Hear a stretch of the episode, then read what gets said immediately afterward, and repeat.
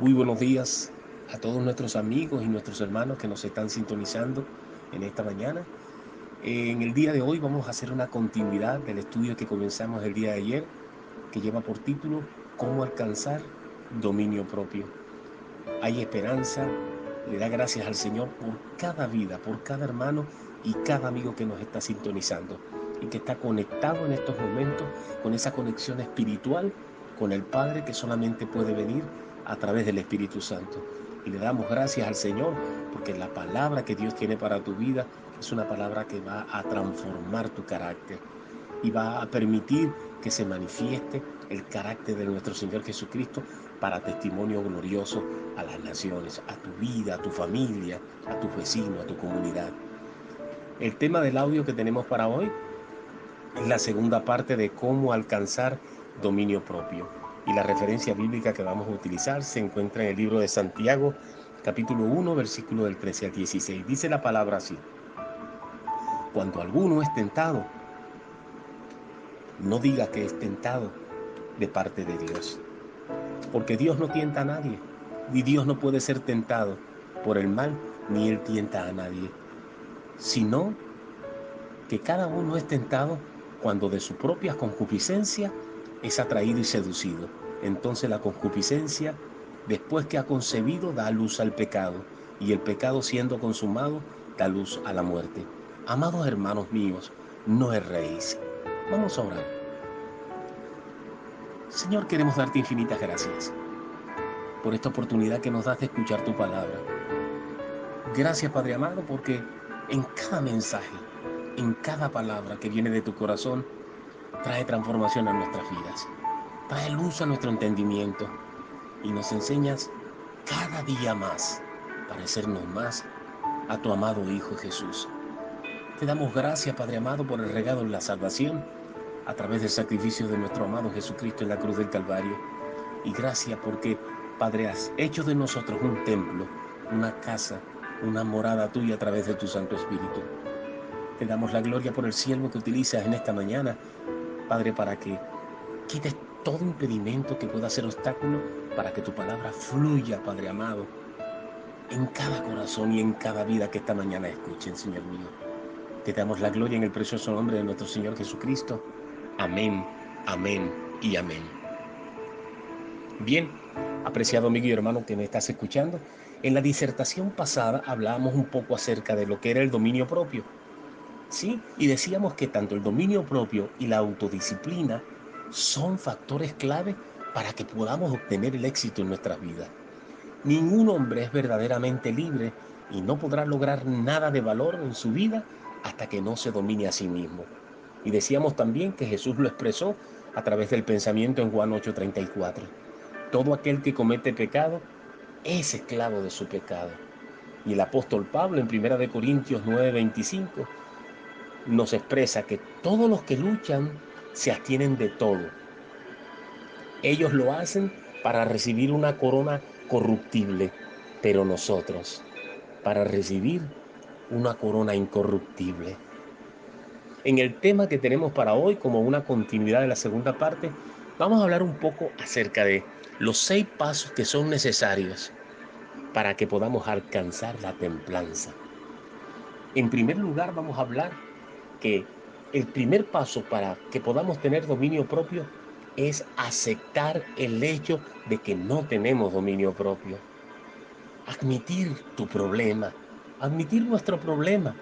En Santiago 1.14 dice, cada uno es tentado cuando se deja llevar y seducir por sus propios malos deseos.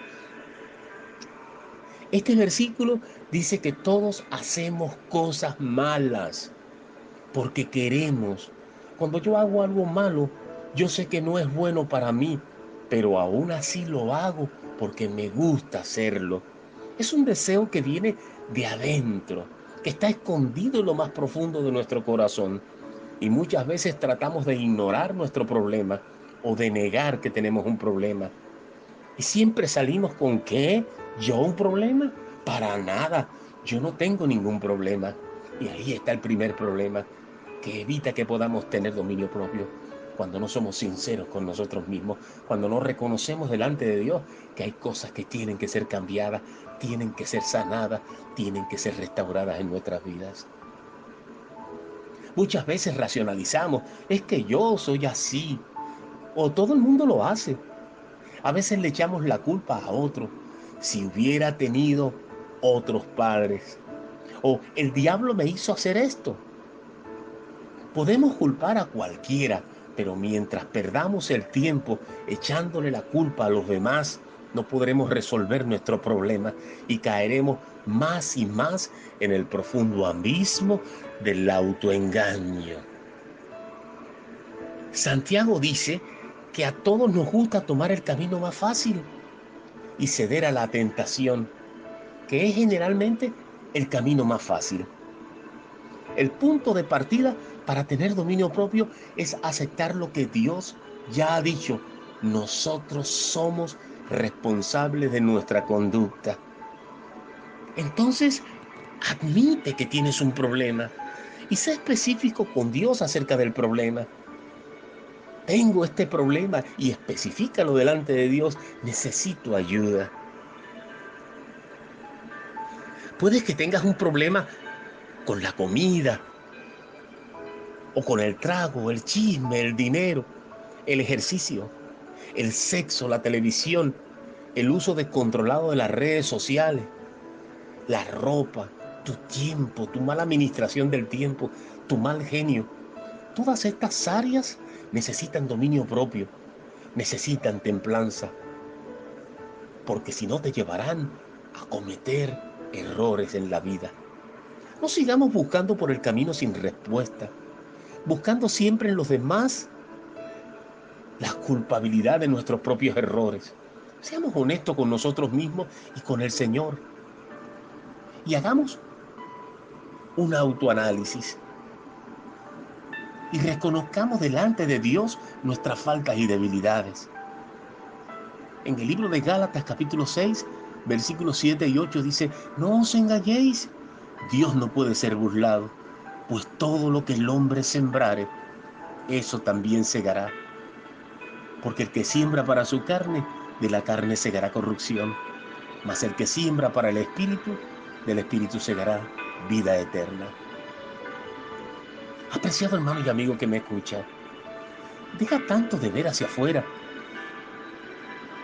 enfocándote en todo el desorden que hay en este mundo y olvidando que en tu vida interior hay una necesidad de cambio. Olvidándote de que lo que está afuera es una consecuencia de lo que vive dentro de nosotros. Y aprendamos a poner la lupa en nuestro interior y comencemos a ordenar el templo del Espíritu Santo, que somos cada uno de nosotros por la gracia de Jesucristo. Y que es en definitiva lo que por ello tendrás que rendirle cuenta a Dios. Haz un alto en tu vida y haz una autorreflexión delante del Señor y reconoce delante de Dios tus debilidades y faltas. Y Él es fiel y justo para perdonarte. Y la palabra de Dios nos enseña, bástate mi gracia, porque el poder de Dios se glorifica en nuestras debilidades. Quiera Dios que, que esta reflexión pueda llegar a lo más profundo de tu corazón y comencemos a hacer un análisis de nuestra vida, de lo que somos interiormente, porque de lo que somos interiormente es lo que manifestamos al mundo exterior. Y como decíamos en el principio de este tema, el dominio propio y la autodisciplina son factores clave para obtener éxito en tu vida. Una de las consecuencias de la falta de que no tenemos éxito en lo que emprendemos, que las cosas que anhelamos no las conseguimos en nuestra vida y las cosas que empezamos las dejamos a media, es porque no hemos sido sinceros con nosotros mismos. Es que hay áreas en nuestra vida que tienen que ser sanadas, que tienen que ser restauradas. Pero lamentablemente no hemos tenido la valentía de aceptar de que no tenemos dominio propio, de que hay problemas dentro de nosotros y que estamos siendo seducidos por nuestros propios malos deseos, porque queremos porque sabemos que lo que no es bueno para nosotros, pero aún así lo hacemos, porque nos gusta hacerlo. Hay que reconocerlo delante del Señor y decirle, Señor, fortalece mi fe. Tu palabra dice que tú pones el querer como el hacer por tu buena voluntad. Fortalece, Señor, mi dominio propio, mi carácter, Padre mío. Y permíteme poder abrir mi corazón delante de tu presencia y reconocer, Padre amado, lo que yo soy. Porque tu palabra dice que no hay nada oculto debajo de los ojos de Dios. Antes bien, todas las cosas están desnudas y abiertas ante los ojos de aquel que debemos rendir cuentas. Que el Señor te bendiga y hasta otra nueva oportunidad.